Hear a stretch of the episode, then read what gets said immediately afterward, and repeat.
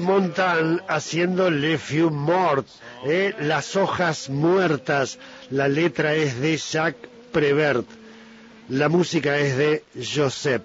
Bueno, y a bordo de este tema y de esta voz histórica llega el análisis del tema del día con el periodista Rubén Boggi. Hoy el título es Las hojas muertas de la realidad. Hola Rubén, buen día. Buen día Sergio, de aquella realidad en blanco y negro, llena de nostalgias, con una impronta otoñal que contradice esta primavera naciente en el alto valle del Río Negro y Neuquén, vengo a traerles una reflexión acerca de la realidad argentina, la realidad de hojas muertas, una realidad de hojas que se lleva el viento pausado de la tarde, cuando el pavimento queda de repente limpito por la acción del aire que se mueve. Y es que hemos tenido tantos cambios súbitos en las últimas, la última semana, poco más de la semana, podemos decir 15 días, eh, que parece que de repente la realidad que era en blanco y negro ha pasado a ser una realidad en tecnicolor, pantalla grande, cine a oscuras, la intimidad de estar en medio de una multitud, pero al mismo tiempo estar solo.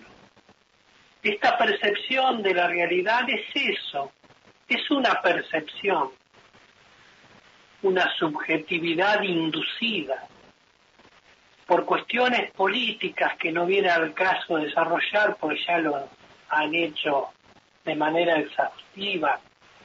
Centenares de colegas periodísticas que en la Argentina se pelean por ver quién le saca un cacho más de carne al asado del gobierno, vamos a decir que evidentemente nuestra realidad no es que haya cambiado tanto. O sea, no es que la pandemia, por ejemplo, haya terminado. No es que de repente pasamos del encierro al colgorio del encuentro plural y masivo. No es que vayamos al supermercado y podamos comprar un costillar y clavarlo en una cruz y prender el fueguito y dejar que se empiece a escuchar el ruidito de la grasita chorreando. Difícilmente sean estos los cambios que vamos a ver en la República Argentina. Vemos sí un cambio de superficie política, un cambio provocado por la necesidad, un cambio que viene de la mano de la urgencia de dar vuelta el resultado de unas elecciones que fueron las pasos del domingo 2. En ese afán cambio de gabinete, cambio de roles, cambio de consignas. Se pretende un cambio de clima social, pero el clima social sigue enrarecido. En Neuquén tenemos, por ejemplo, el microcentro cortado por una manifestación a la que hace unos minutos le ha llegado una intimación de una fiscal para que en el plazo de una hora se levanten esos bloqueos que vuelven locos a los transeúntes y automovilistas en el centro de Auquino. Esta manifestación es de, las llamadas o mal denominadas organizaciones sociales, que son en realidad representantes del sector político de la izquierda que vive parasitariamente del Estado, intermediando con los planes sociales que el gobierno generosamente aporta para tratar de frenar el descontento del hambre en la Argentina. Esa realidad no ha cambiado, apenas si cambia los mensajes y las consignas acerca de la realidad. Por eso que la ilusión de las hojas muertas que se lleva el viento y deja la superficie de la tierra donde vivimos absolutamente limpia, no es más que una sensación, una percepción equivocada. Hay que tener cuidado en estos días para no perder el rumbo de una realidad que no es la que nos gusta, que no es la que nos da placer, pero es la realidad. Cada vez que una sociedad entra en el desconcierto de no saber en qué realidad está viviendo, nada bueno sucede.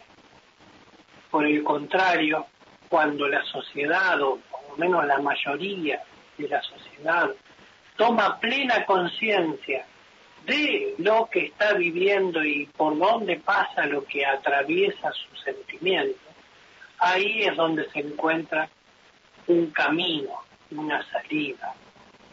Hace poco, hablando con un referente político importante de la provincia de Neuquén, me decía, mira Rubén, cuando hay problemas de la gravedad de los que hay ahora, los inteligentes se aplican a buscar soluciones y los incompetentes a repartir culpas. Así estamos, como me dijo este referente que comparte ese concepto, entre buscar soluciones y repartir culpas, evidentemente es más fructífero buscar soluciones, aunque tardemos en encontrarlas. Bueno, por ahí pasa la situación de la realidad. Una realidad que tiene más de 50% de pobreza en el país, una realidad que sigue teniendo una producción económica deficitaria para lo que se necesita para producir el trabajo y la generación de empleo que se necesita, una realidad que tiene al país endeudado, una realidad que tiene todavía la pandemia dando vueltas porque no ha desaparecido como por arte de magia. Lo único que ha sucedido hasta ahora, científicamente comprobable, es que eh, hay una caída importante en la cantidad de contagios y en la cantidad de muertes por día. Esto es muy bueno, pero no nos permite todavía asegurar que se ha terminado el peligro y que se debe terminar con los cuidados que todos hemos aprendido a tener. Entonces, la realidad está ahí. Las hojas muertas están en la imaginación. La primavera está llegando. Ojalá que sea con soluciones y no con repartos de culpas que no llevan a ningún lado.